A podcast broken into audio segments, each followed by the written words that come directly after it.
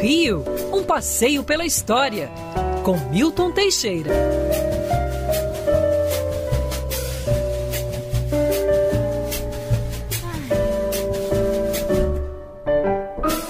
A sexta-feira é muito mais gostosa com esse piano, professor. Bom dia, tudo bem? Bom dia, gatinha. Bom dia, Mário. Bom, Bom dia, dia. família Band. Bom bom, dia professor? que eu não posso citar.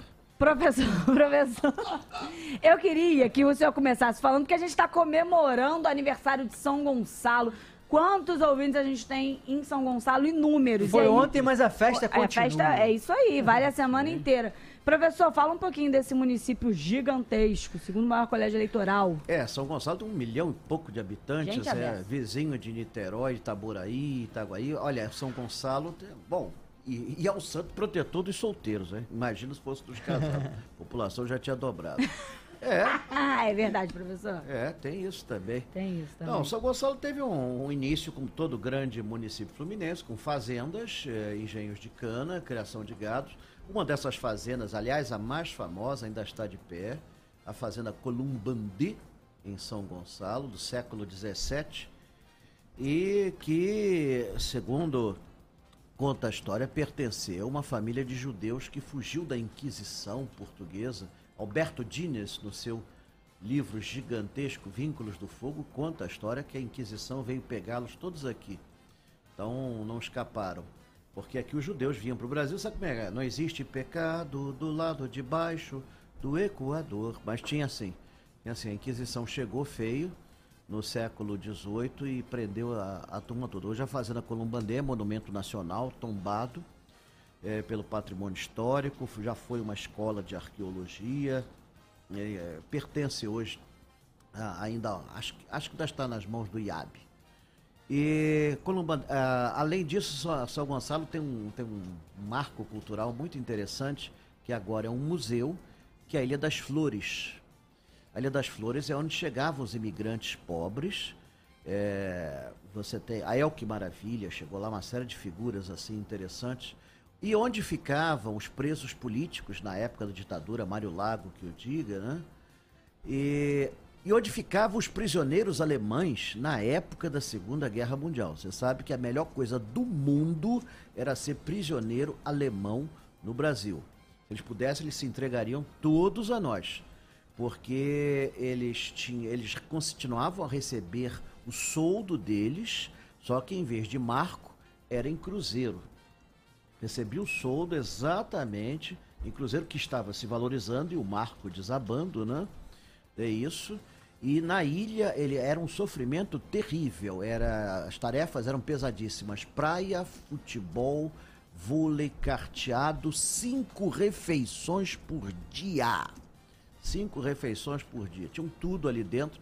E de noite todos eles pegavam a roupa, amarravam na cabeça e amarravam até os sapatos e o peladões nadando pela, pela Baía de Guanabara até o continente e iam nas casas Na noturnas. época não era suja assim, né? Não, não era sujo. e, na, e iam nas casas noturnas de São Gonçalo. É, onde vai? Esse negócio é de raça ariana, não vai dar certo. Hitler que se dane. E tal, não sei o quê. Ia lá e ficava lá. E depois, claro, que eles não eram burros. Alemão não é burra, não. Alemão voltava pra ilha para continuar prisioneiro dos brasileiros. Era muito bom ser prisioneiro alemão. Meu pai é que pagava ele. Meu pai era, era, era o pagador da Ilha das Flores. É, é Então, é, tem histórias mil que se eu fosse contar aqui ia se perder. Hoje a Ilha das Flores é um museu mantido pelo, pelo Corpo Auxiliar de Fuzileiros Navais. Ele pode ser visitado, é um lugar muito bonito, fica aí a sugestão. A dificuldade é o acesso, né? Que Você, ele fica, você tem que, você tem que, ali não, não adianta pe- tentar pegar ônibus que não tem jeito. Então, mas tem isso. Mas o lugar é maravilhoso, é o Museu da Imigração, eu ajudei, eu dei depoimento lá, forneci fotos de papai. Inclusive, está até hoje à disposição a pistola que meu pai comprou com um preso alemão. Olha a revista como é que era. Naquela época o celular 5G era pistola automática. né? Então o, o soldado só tinha revolvinho, ele comprou a pistola do alemão. Então, como ele trouxe essa pistola, onde ele trouxe essa pistola, não me interessa. Eu sei que está lá em casa, não funciona mais, é peça de museu. Então está lá à disposição, quando o exército quiser incorporar as suas vitrines, Ah lá, um pouquinho de São Gonçalo. E, professor, saindo de São Gonçalo, voltando para a capital fluminense, eu queria que a gente falasse um pouco do Jardim Botânico, porque, em homenagem ao Dia da Árvore, Mário e professor, não sei se vocês estavam sabendo, mas eles inauguraram a Trilha das Árvores Gigantes, que é para, de alguma forma, quem quiser conhecer aquelas árvores gigantescas do Jardim Botânico, vão poder agora passar por uma trilhazinha e aí conhecendo tudo. Achei muito bacana, né, professor? É, eu conheço algumas dessas árvores, já trabalho com elas há muitos anos. O Dia da Árvore foi invenção de um americano. Em 1872, ele mandou plantar 10 mil árvores em Nebraska. E 32 anos nós copiamos isso. A primeira festa da árvore aqui no Rio de Janeiro foi em 1904, na ilha de Paquetá, com presença do prefeito e de mais autoridades. Plantou-se uma magnólia, plantou-se vários oitis e uh, Quintino Bocaiúva plantou um baobá, que hoje está lá uma placa dizendo que é uma árvore do século XVII.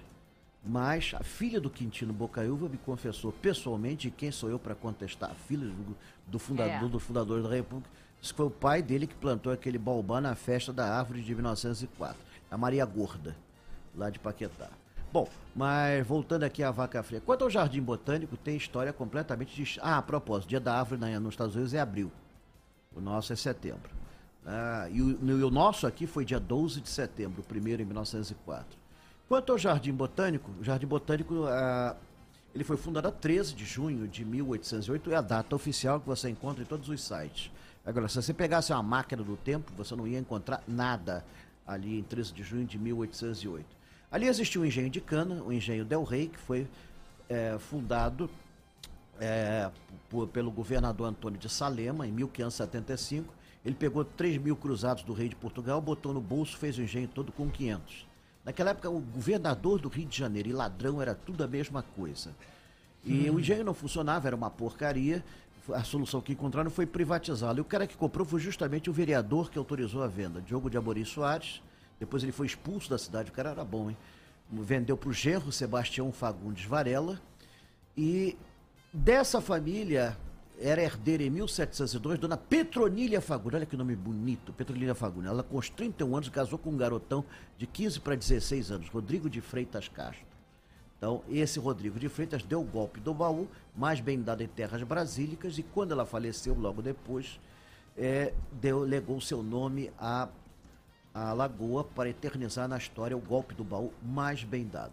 O engenho não funcionou muito bem. Em 1808, D. João desapropriou para fazer o, o Real Horto Botânico com mudas trazidas eh, das Ilhas Maurício e também da Guiana Francesa. É, mas ele só começa a funcionar em 1811, quando mandam vir chineses para plantar chá. Os chineses não plantavam porcaria nenhuma, eles vendiam as sementes de chá e compravam ópio, ficavam fumando ali no alto. Foi a primeira boca de fumo no Rio de Janeiro, a vista chinesa. Os, os portugueses não entendiam porque que eles ficavam o dia inteiro olhando a paisagem, com aquele cachimbão na boca. Pensavam que ficava apreciando a beleza do lugar. Daí o nome Vista Chinesa. Tava todo mundo doidão, né? Foi a primeira boca de fumo e ainda é. Eles depois se mataram todos, porque eles achavam que iam reencarnar na China. Um negócio meio maluco. Mas nós chegamos a produzir muito chá. Foi até para São Paulo, onde até existe o Morro do Chá e o Viaduto do Chá, por causa disso. O Jardim Botânico prosperou, principalmente depois da independência, tornou-se um importantíssimo instituto de pesquisa e, por que não dizer, uma maravilhosa área de lazer na Zona Sul. Nossa, você percorre as aleias do Jardim Botânico, você vê as árvores da época de Dom João, eu ainda vi a palma mater, ainda de pé inteirinha, ainda de pé inteirinha, foi destruída por um raio. Esse é um dos problemas dessas árvores, elas crescem demais e começam a ser alvo dos raios.